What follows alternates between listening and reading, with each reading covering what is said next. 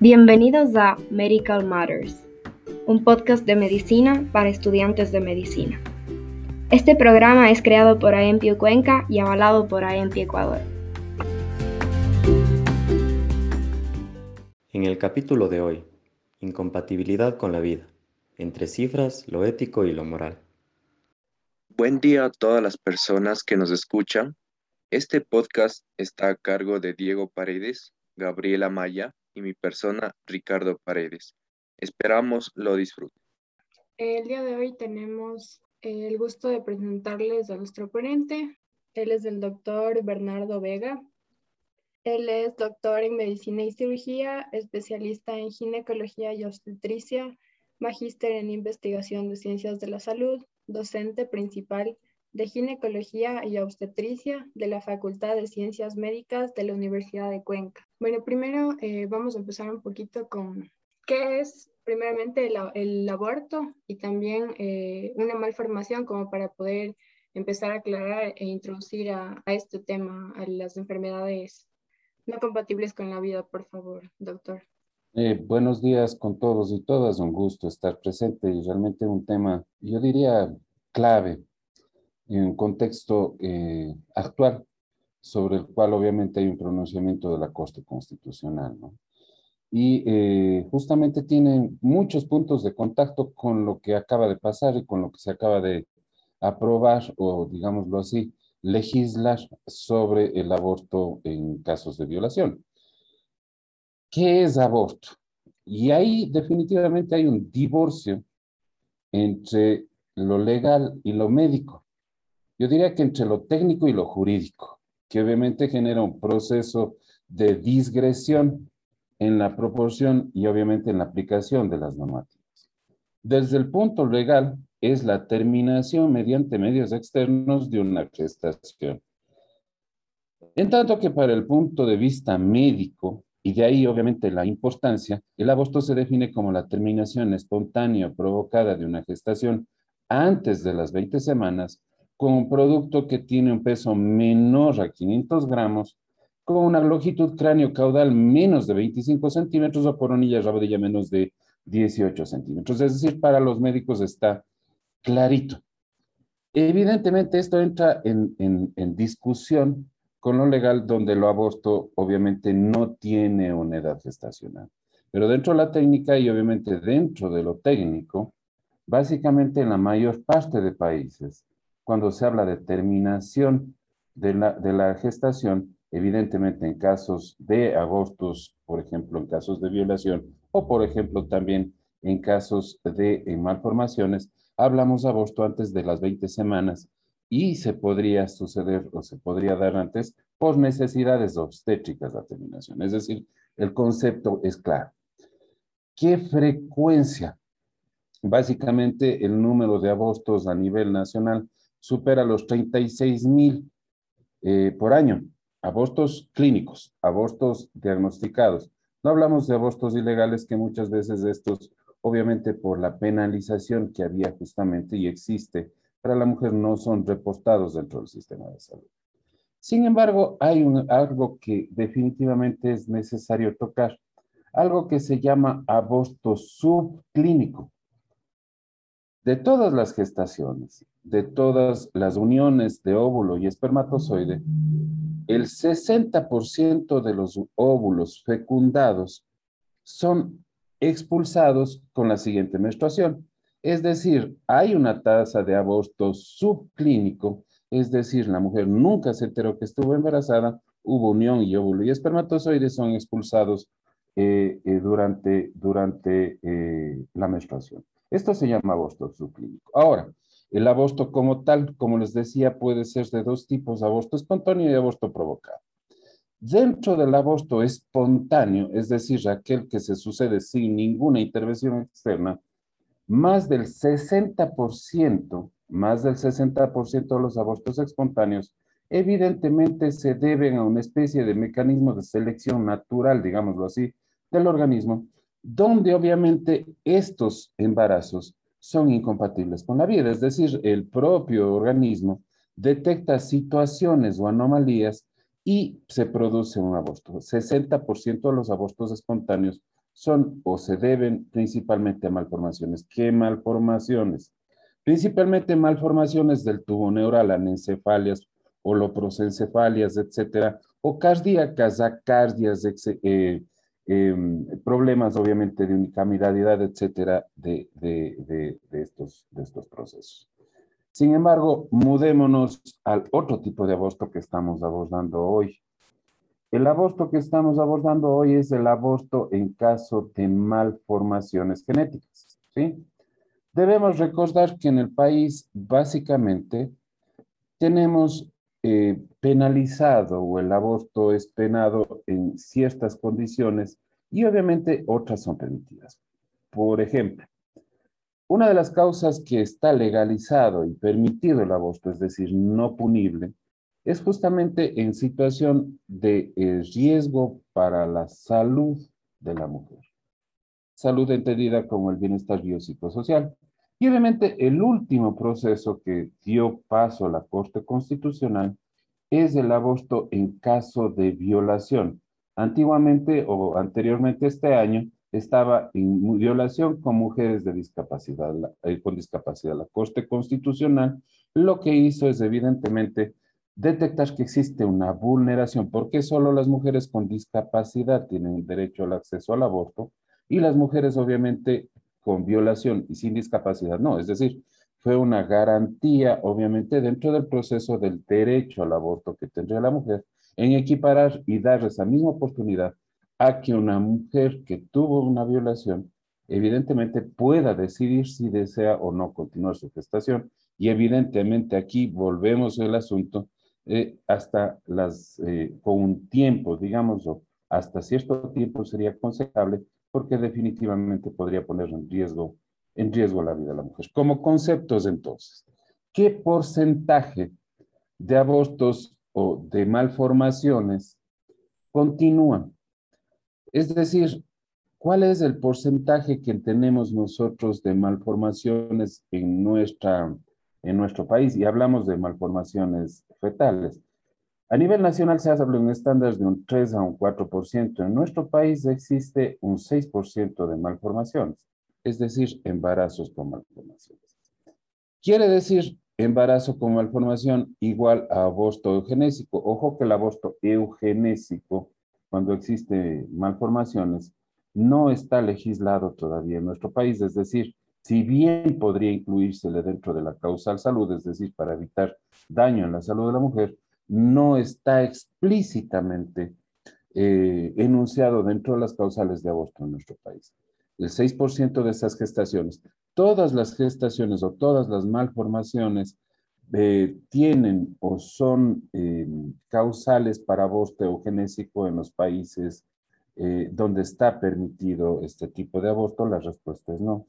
Definitivamente las malformaciones van a tener una clasificación y obviamente tienen, se varía o podría ir de leves, moderadas o graves, y sobre todo los que se habla o las que se relacionan con el aborto o con estos tipos de aborto son aquellas incompatibles con la vida. ¿Qué quiere decir incompatibles con la vida?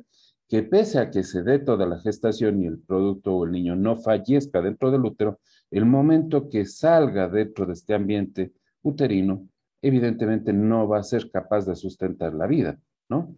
Dentro de la cavidad uterina, dentro del útero, el niño o niña está recibiendo todo el oxígeno a través del cordón umbilical que viene de la placenta y obviamente el oxígeno y la alimentación viene de la madre. Pero por citarles un ejemplo, ¿qué va a suceder si un niño con acardia, sin corazón, por ejemplo, o que tiene un ventrículo único a nivel del corazón, nace y comienza o tiene que sobrevivir con esos mismos eh, eh, elementos que estaba dentro del útero, no va a lograrlo. Es decir, a nivel internacional existe una lista bastante clara y definida de qué es una anomalía fetal incompatible con la vida. Por ejemplo, anencefalia sin cerebro, exencefalia, todo el cerebro, toda la masa encefálica se encuentra flotando en el líquido amniótico, es decir, no va a ser funcional cuando nazca, acrania, que quiere decir que no tiene cabeza, hidrocefalia no comunicante, es decir, donde la sustancia o la materia gris es tan delgada que evidentemente no va a poder permitir una calidad de vida. Holoprosencefalia, cuando el cerebro sale eh, fuera de la cavidad eh, craneana, atresia laringia diafragmática o, por ejemplo, atresia de pulmones, es decir, no existen pulmones o existe la comunicación para poder respirar al nacimiento, o por ejemplo, cuando existe em, alteraciones cardíacas, el corazón está fuera del tórax, no va a poder, a poder eh, funcionar y por las malformaciones severas que este tiene. Es decir, están definidas, no hablamos de malformaciones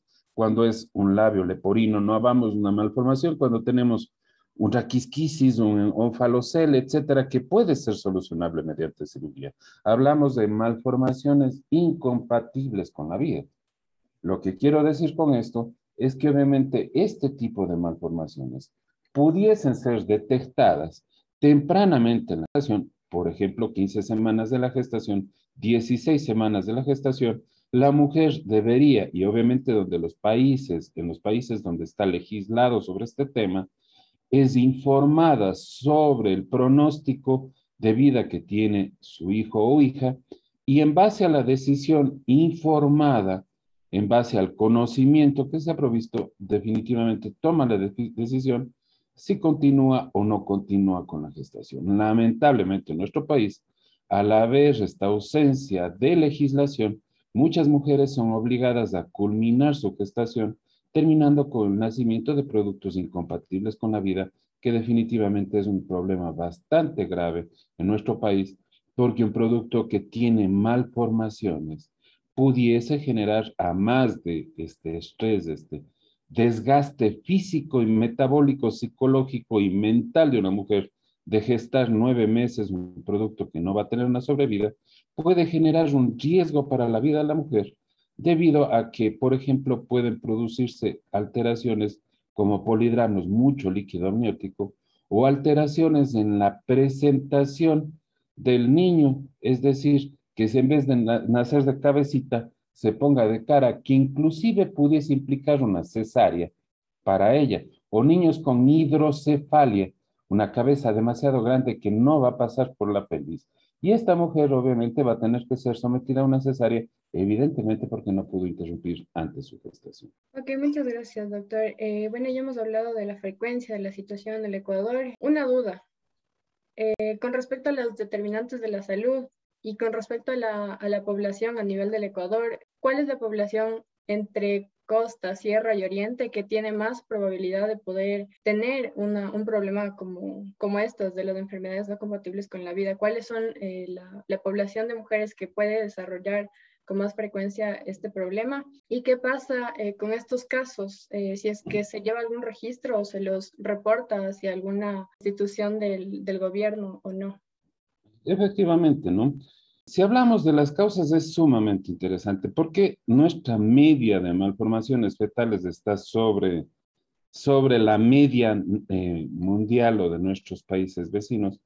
Varias cosas explican esa situación y definitivamente si hablamos de regiones costa y sierra van más o menos a la par en la prevalencia del número de casos. Primera, este, este, este embarazo, ¿no? De esta gestación. ¿A qué me lleva esto? Aproximadamente alrededor de 3.600 denuncias de agresiones sexuales se presentan en nuestro país. De estas relaciones o de estas agresiones, más del 80% obviamente son en niñas menores de 14 años. El agresor en estos casos, lo más común, en más del 80% de los casos está dentro del hogar.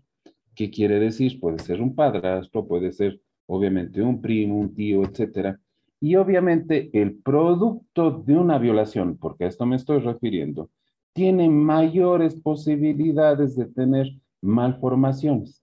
Es decir, hay un riesgo más alto justamente de la expresión de enfermedades autosómicas recesivas al haber consanguinidad en los embarazos productos de violación. Primera cosa. Segunda cosa, bueno, eh, regresando a esto, acordémonos que prácticamente tenemos una prevalencia de un 12% de mujeres que en alguna parte de su vida han sido víctimas de agresión sexual. La segunda cosa, yo pienso que ustedes inclusive conocen a Jaime Bray, y él hizo una, una investigación bastante interesante sobre la agroecología en la industria florícola. El uso de plaguicidas, el uso de pesticidas y evidentemente la diseminación de estos a través de los ríos y a través de obviamente lagunas subterráneas hace que obviamente las personas que estén cercanas a protaciones o por ejemplo en este caso flores, o por ejemplo en, distintos tipos de cultivos o monocultivos donde se, se emplea agrotóxicos, tengan una mayor exposición evidentemente a estas sustancias, hecho que hace que la prevalencia de malformaciones fetales sea mayor en zonas donde existe agroecología sin control y obviamente el uso de pesticidas, el uso de pesticidas y plaguicidas. Por otro lado, también los dos extremos de la vida tienen riesgo. Tanto un embarazo muy temprano como un embarazo muy tardío puede verse afectado, obviamente bastante amplio, de malnutrición y sobre todo desnutrición y de embarazo en adolescente, evidentemente son factores, yo no, yo no diría determinantes eh, sociales, sino de determinación social, a que exista un mayor número de malformaciones y en este caso incompatibles con la vida en algunos de ellos que pudiesen ser tributarios bajo la decisión de la mujer de terminar o no una gestación. Sobre el manejo, ¿qué pasa con una, con una paciente, con una mujer que ya ha tenido anteriormente abortos? ¿Cuál sería el manejo que, se, que usan los médicos para poder tener un, un nuevo embarazo, llevarlo todo normal, se podría decir? Perfecto, sí. Yo pienso que una de las más grandes preocupaciones que va a tener una mujer, sea en su primera gestación o luego de tener un producto con malformaciones, es qué va a pasar con mi siguiente gestación. Y básicamente hay varias cosas que se pueden hacer. Por ejemplo, como les mencionaba, una de las principales causas de malformaciones y, y de abortos por malformaciones son las malformaciones del tubo neural. Y dentro de estas malformaciones del tubo neural principalmente están relacionadas con la deficiencia de ácido fólico. Se ha visto que obviamente el consumo de ácido fólico 10 semanas antes de la gestación reduce las malformaciones en el tubo neural. Uno. Dos, por ejemplo, las causas infecciosas, enfermedades vinculadas con toxoplasmosis, lo que conocemos en medicina como el síndrome de Torch, ¿no es cierto? Con sífilis, toxoplasmosis, otras virosis, rubiolas y, herpes, están relacionadas con malformaciones, es decir, la anticipación o la detección y tratamiento de estas infecciones, preferiblemente previo al embarazo, reducen estas posibilidades. De igual manera, la identificación de anormalidades hormonales como hipotiroidismo o como un síndrome tifospoliquídico previo a la gestación reducen estas posibilidades. Primer punto de partida. La segunda cosa es evidentemente cuando ya se produjo el aborto, cuando se produjo ya una malformación. Toda mujer, preferiblemente que tuvo un aborto, ya sea espontáneo o provocado en casos de malformaciones, el estudio citogenético de ese tejido es absolutamente necesario e importante. Porque obviamente en base, en base a las características morfológicas de la alteración genotípica, se puede identificar el factor o el riesgo futuro que va a tener esa pareja en una nueva malformación y de allí evidentemente va a ir la consejería genética que estaría vinculada, vinculada con este proceso. Y evidentemente, y evidentemente un elemento fundamental dentro del proceso de asesoría genética que se da durante la gestación es la detección temprana. Evidentemente, malformaciones burdas, groseras, como holoprosencefalias o anencefalias, se pueden ver tempranas durante la gestación. Burdas y groseras me refiero a que son muy evidentes durante un examen ecográfico, es decir, un diagnóstico oportuno permitiría obviamente tomar la decisión a una mujer en los países evidentemente donde existe legislación sobre este tema, si continuar o no con esta gestación y definitivamente prestar esta consejería es absolutamente necesario en situaciones donde obviamente la mujer va a encontrarse en una crisis profunda por enterarse de estas situaciones. Doctor, en el servicio de ginecología, ¿qué problemas enfrenta a la hora de realizar un aborto? Primero, eh, hablamos de abortos en casos de malformaciones específicamente, ¿no? Como le mencionaba, está legislado el aborto en caso de peligro de la vida de la mujer. Ejemplo, una paciente con insuficiencia cardíaca y con eh, descompensada y con embarazo de 15 semanas, etcétera, se termina la gestación. Ojo, ojo, siempre que cuando exista un consentimiento informado de la mujer. Actualmente, obviamente, dentro de la legislación, básicamente existe la posibilidad de que una mujer que ha sido víctima de violación acceda a un servicio para, para un aborto, ¿no es cierto? Esto es lo que ha declarado la Corte Constitucional. El problema con el embarazo y sobre todo con las gestaciones en caso de malformaciones es que lamentablemente hay un punto o es un conflicto dentro de los hospitales. ¿Por qué? Uno, porque la mujer obviamente va a, pese a que ya tiene su información y no desea continuar la gestación, en muchos hospitales debido a que esto no está legislado, es decir, no está explícitamente indicado dentro de la constitución y dentro de la normativa, no se realiza. Es decir, hay mujeres que van a estar pidiendo o han solicitado la terminación de la gestación en caso de malformaciones, malformaciones incompatibles con la vida, anencefalia, por ejemplo, y el servicio muchas veces les ha negado esta posibilidad debido a que esta causal no está contemplada dentro de las causales del servicio de salud. Primer problema. Segundo problema, definitivamente una de las situaciones más complejas es tomar la decisión de la terminación de una gestación. No va a ser fácil para los profesionales de la salud y tampoco para la mujer que tiene esta situación.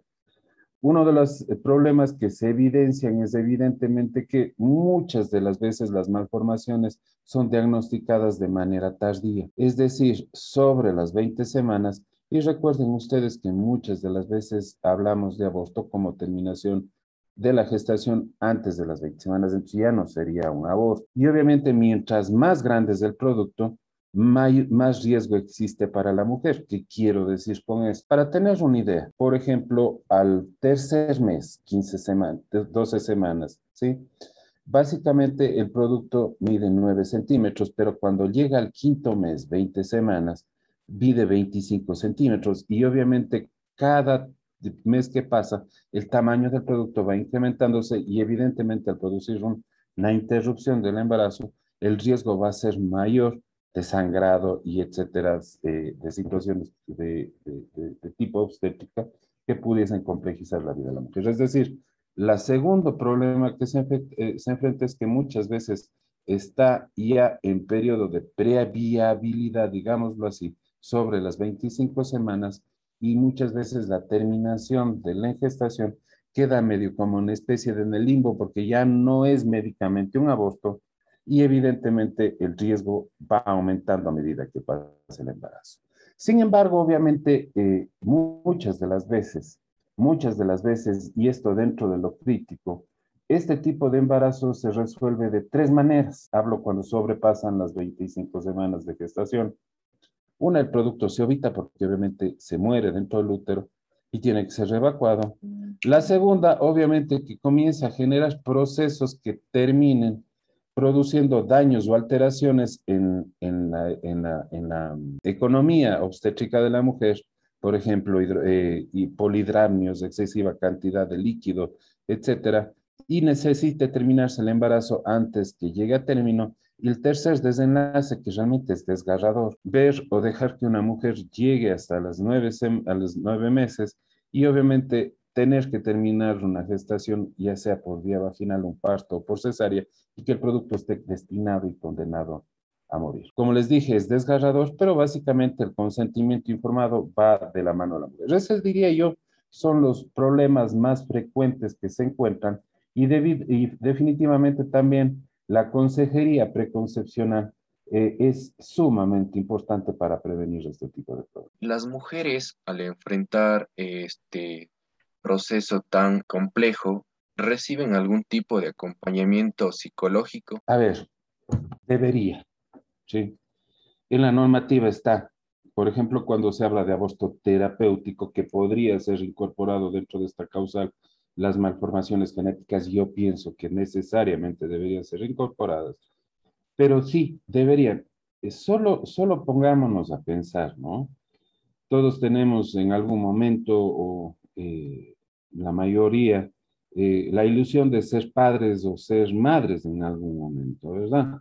Y si es que se descubre obviamente que mi hijo, mi hija, no va a vivir, que está condenada desde el vientre, definitivamente es es un duelo, es un duelo bastante grande, definitivamente, definitivamente que puede agravar otras situaciones y que puede eh, generar procesos muy complejos depresivos durante, durante, durante la gestación.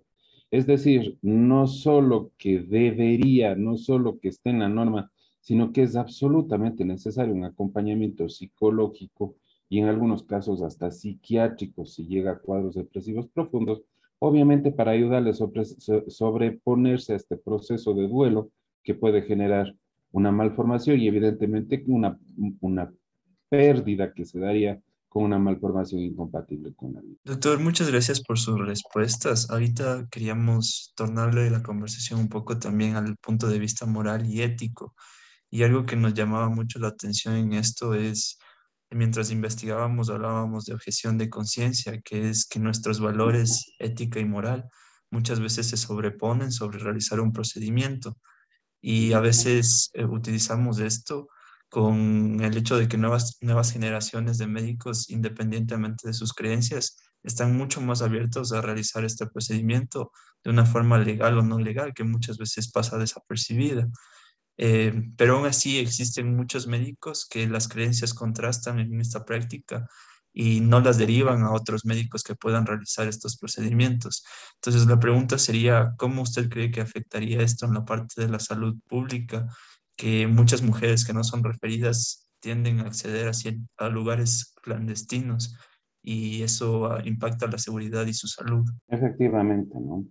Eh, yo creo que las estadísticas son muy claras, ¿no? Si bien la mortalidad por, el, por aborto en nuestro país eh, no, no es, digamos, numéricamente importante, pero las consecuencias como hemorragia, infecciones o inclusive a largo plazo infertilidad son, son visibles y son evidentes y nos genera, nos dice que el aborto es un problema de salud pública, ¿no? Y por otro lado, siendo un problema de salud pública, definitivamente la, la, respuesta tiene que ser técnica. Y evidentemente la respuesta técnica implica reducir morbilidad y mortalidad de la mujer. Ejemplo, desde que Uruguay, aunque Mujica estaba en contra de la, de la legalización del aborto en todas sus causales, la permitió y el número de muertes vinculadas por aborto cayó a cero. Sepsis, infecciones o hemorragias y también causales directas por el aborto cayó a cero. Es decir, la política pública que tiene obviamente un enfoque técnico ha demostrado efectividad en reducir la muerte materna.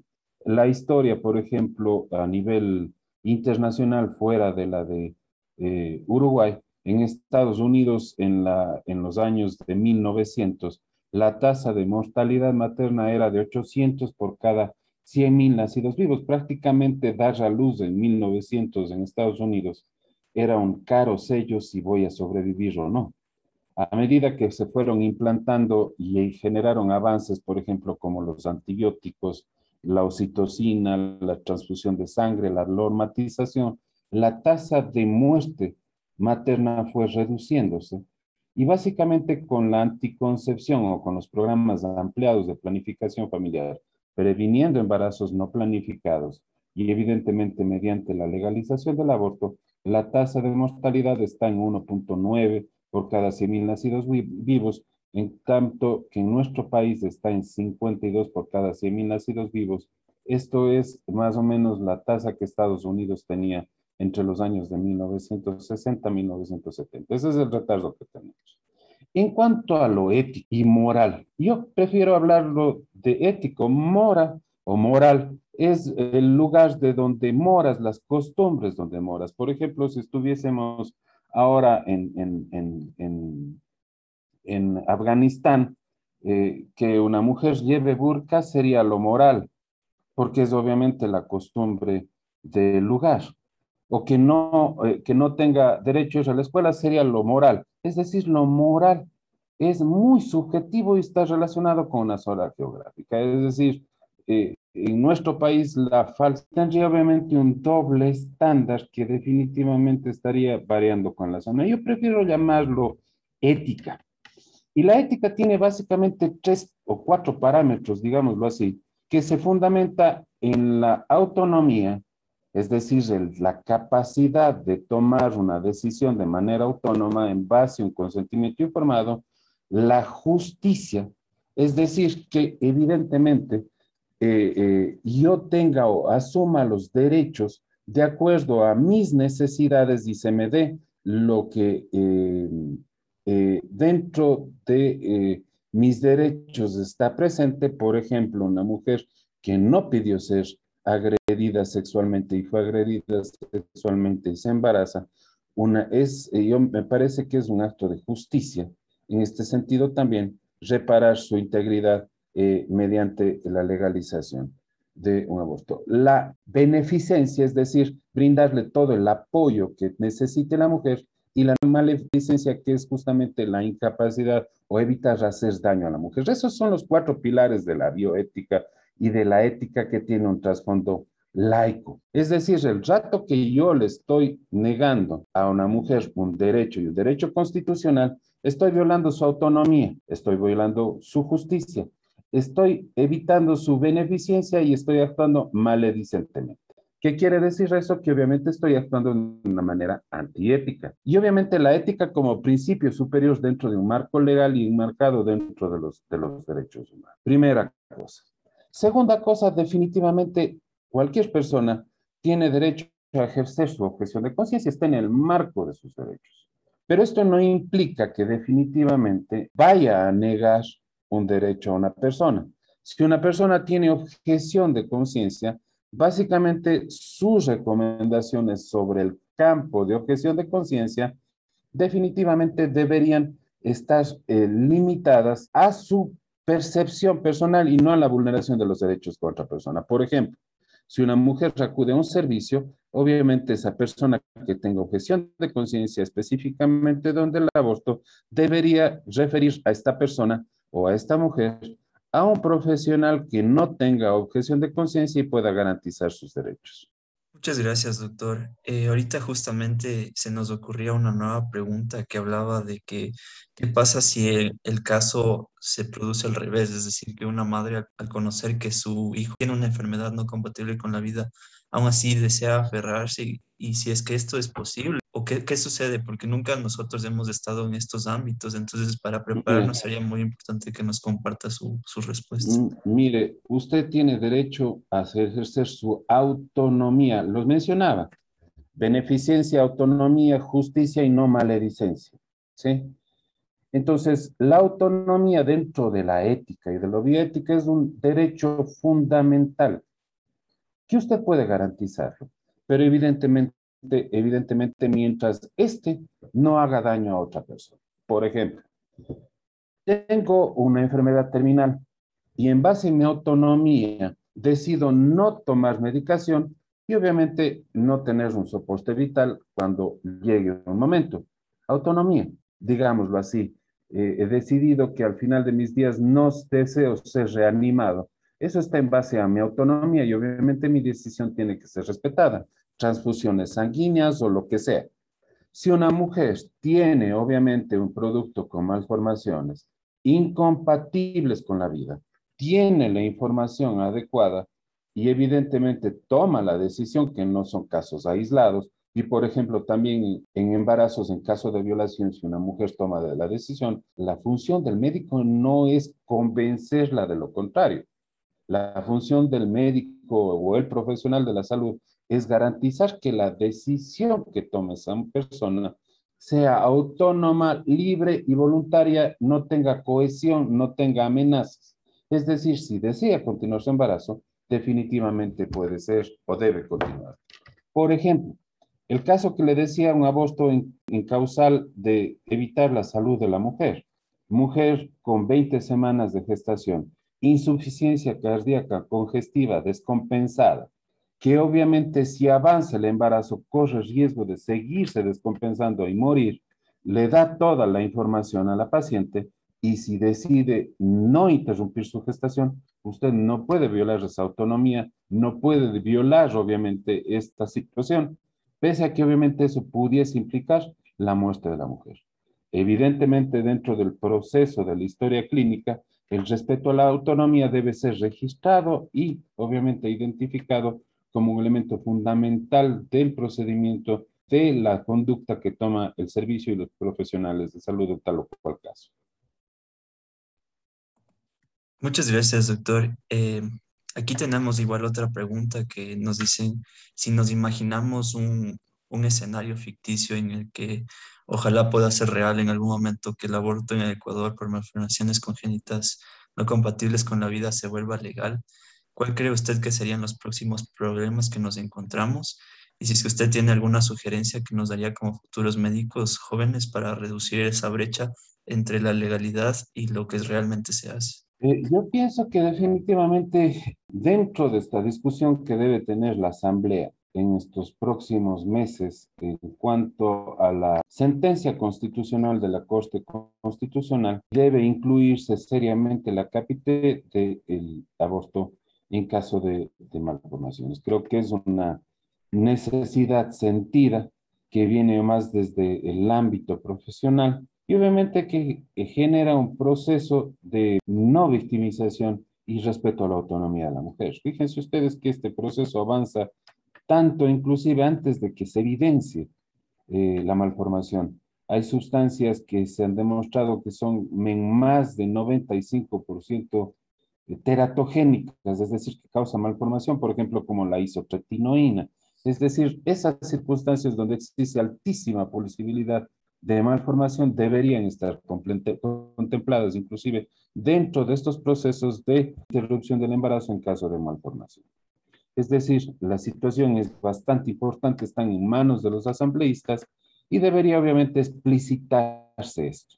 Yo creo y definitivamente estoy, indicaría que dentro de la causal salud, bienestar biopsicosocial que está dentro de las normativas para terminación o interrupción del embarazo, debería incluirse o debe estar incluido el aborto eugenésico, es decir, en caso de, de malformaciones. ¿Cómo prepararlos?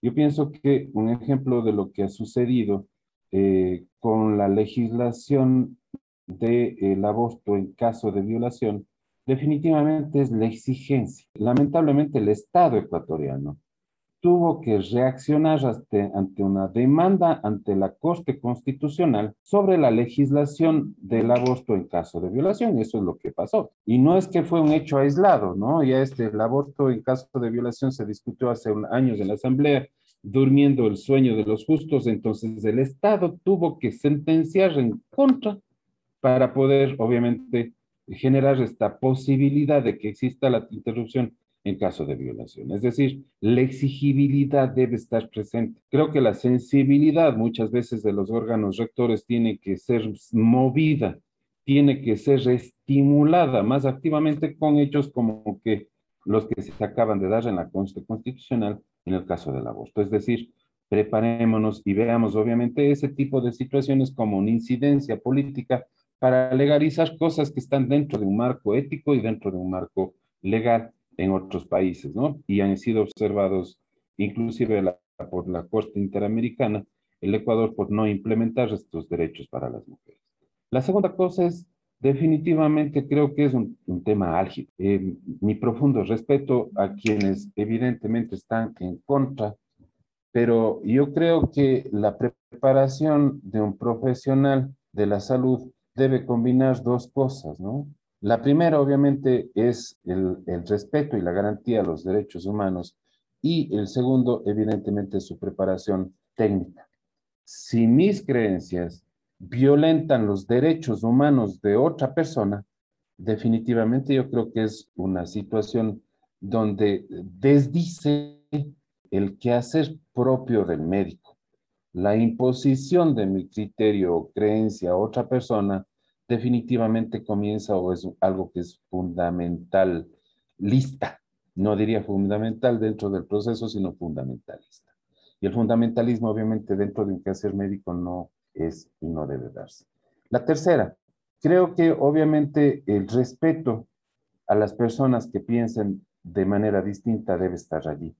Pero obviamente en el medio de ese sándwich debe estar el garantizar el derecho a las personas a acceder a servicios adecuados y evidentemente dentro de un marco ético, técnico y obviamente médico, hablando por médico, eh, la calidad humana científica que debe tener cada uno de los procesos. Doctor, en, en el ámbito laboral y profesional, ¿Usted tal vez tiene alguna experiencia que nos pueda compartir acerca de las enfermedades no compatibles con la vida y cómo este caso tal vez ha venido afectando la relación médico-paciente? Yo creo que no solo afecta la relación médico-paciente, sino que afecta obviamente, yo, no sé, pero solo quienes estamos en el área de la salud comprendemos que muchas veces el sufrimiento y la angustia que vemos de nuestros pacientes las hacemos o las llevamos nuestras, no tenemos un impermeable, no tenemos obviamente una coraza que nos haga insensibles al dolor,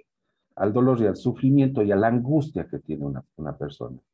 Muchas veces el desgaste que tenemos como profesionales de la salud va justamente relacionado con esa fuerte eh, sensibilidad y esa fuerza empatía que tenemos con nuestros pacientes. El sufrimiento de nuestros pacientes muchas veces se convierte en el nuestro y muchas veces no queda cuando salimos de la consulta ese sufrimiento en o dentro de esas cuatro padres y nos, nos los llevamos a nuestra casa y, muchas veces nos carcome la, la conciencia. En ese sentido, por ejemplo, ¿qué experiencia hemos tenido? Una, por ejemplo, una mujer que tuvo un producto mal formado y dentro de las malformaciones tuvo una anencefalia a las 15 semanas.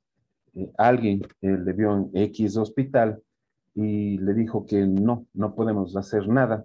Y la mujer, obviamente, esta señora eh, desesperada, no sabía, no sabía qué hacer, terminó o, terminó haciéndose controles rutinarios hasta que finalmente dio luz a un producto que dentro de los primeros 30 segundos murió después de nueve meses. Otra situación que definitivamente creo que nos deja una lección.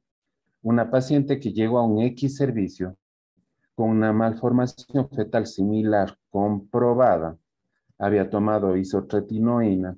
En el servicio, un comité de bioética de X hospital le dijo que no es permitido hacer un aborto eh, por malformaciones genéticas eh, o malformaciones congénitas, en este caso, como se había dado. Ella salió, se produjo de manera clandestina esta terminación del, em, del embarazo y regresó ventajosamente sin complicaciones a sus siguientes controles para prevención de una siguiente gestación. Es decir, una mujer que tiene resuelto abortar, diga lo que usted le diga, haga lo que usted haga, su decisión está tomada. Lo que obviamente como profesionales de la salud deberíamos realizar es justamente que esta consejería evite que obviamente tome riesgos innecesarios en, nuestra, en las vidas de las pacientes. Lo que creo que me ha sensibilizado más en estas situaciones del aborto es que a lo largo de, mi carrera como profesional de salud he visto mujeres morir por abortos en condiciones de inseguridad. Dos casos, por ejemplo, una niña que de 16 años que le provocaron un aborto en condiciones de clandestinidad terriblemente mal, eh, con una mala práctica, terminó inicialmente perdiendo a los 16 años su útero y por la infección que se generó después, su vida por una sepsis. Y de igual manera, una mujer que asimismo fue eh, en condiciones de clandestinidad y con una técnica medieval, por decirlo menos, tuvo una rotura extensa de su útero llegó a un hospital con una hemorragia intensa y finalmente falleció a los pocos días por una sepsis por este procedimiento, yo diría, ni medieval de, interrupción. Es decir, la clandestinidad está matando a las mujeres y muchas de las mujeres en estas, las mujeres en su estado de desesperación, diga lo que diga, pueden tomar esta decisión. Es decir, garantizar este derecho, garantizar obviamente estas situaciones que impidan vulnerabilidad y eviten el riesgo de la salud de la mujer, creo que es una necesidad técnica de un sistema de salud, una responsabilidad ética de un Estado y depende obviamente de la sensibilidad de los profesionales de salud que están involucrados en este sistema. Doctor, creo que esto último levanta un precedente para muchos que al escucharnos se inspiran para hablar sobre estos temas del aborto y de la seguridad como un problema social y también como lo último que mencionó, que se hable también de la salud psicológica de los profesionales de la salud. Entonces, realmente queríamos agradecerle por todo el interés y por todos los conocimientos que usted nos ha compartido en este podcast, que cada vez va atrayendo más personas a escucharlo. Eh, siempre es bueno escuchar a personas que se relacionan con los estudiantes y que nos permitan analizar estos temas sin prejuicios. Finalmente, queríamos pedirle que nos envíe un mensaje a todas las personas que nos escuchen y que usted nos pueda dar su última reflexión sobre esto. Bueno, eh, primero quiero felicitar y agradecerles eh, estos espacios. Creo que uno de los saldos positivos que nos ha dejado la pandemia es uno de los pocos saldos positivos es justamente esta posibilidad de interrelacionarnos por estos medios, personas y colegas de distintos lugares de, del país. Y llegar, y llegar con un mensaje eh, más amplio a, a, distintos, a distintos lugares. La segunda es que definitivamente dentro o el aborto no es un fin sino es un proceso dentro de un paquete de acciones que implica mejorar la salud sexual y reproductiva de las personas. El aborto obviamente no es un hito, sino es parte del complejo de acciones que se tiene que tomar en cuenta para reducir una situación bastante lacerante en salud sexual y reproductiva. El Ecuador es el segundo país después de Venezuela con las tasas más altas de embarazo en adolescentes. 52 mil adolescentes cada año son madres en nuestro país. Fuera del aborto que se produce o que tendría el riesgo en caso de un embarazo no planificado, también están situaciones de infecciones de transmisión sexual. Cada año, 4.200 nuevos casos de VIH son reportados en nuestro país como infección de transmisión sexual. Cada año, 3.200 mujeres reportan ser violadas o agredidas sexualmente. Siete de cada diez mujeres son víctimas de violencia en nuestro, en nuestro país. Dos de cada diez hijos, eh, niños que mueren son hijos de madres adolescentes. Una cada diez mujeres que mueren es una madre adolescente. Es decir, no solamente es el aborto como solución, sino es necesario tener un conjunto de acciones que arranquen obviamente desde una educación sexual integral, que partan obviamente también con un acceso y una información adecuada en salud sexual y reproductiva a adolescentes, a padres de familia, a profesores de colegio y evidentemente a las instituciones formadoras en el área de la salud. Y la tercera, evidentemente, el garantizar los derechos sexuales y reproductivos de la persona, entre ellos el aborto, pero también a una vida eh, libre de prejuicios, mitos y tabúes y con acceso a información adecuada y verificada en salud sexual y reproductiva. Es decir, el tema va más allá de esta, obviamente, yo diría, gravitante situación del aborto, sino implica obviamente una serie de acciones que no solamente están relacionados con el quehacer médico, sino implica la institucionalidad de un programa nacional de prevención en salud sexual y reproductiva. Solo así vamos a dejar de estar eh, hablando de únicamente métodos eh, paliativos, eh, de métodos que definitivamente dan respuesta, por supuesto, sí a los derechos, pero son obviamente desde el punto de vista del proceso médico, la última etapa que pudo haberse sido prevenida antes mediante una educación y mediante el acceso a información y uso de anticoncepción.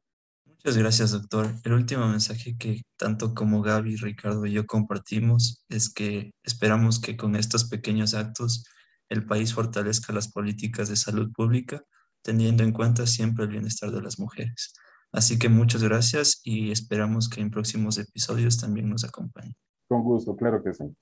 Muchas, gracias, doctor. Muchas gracias.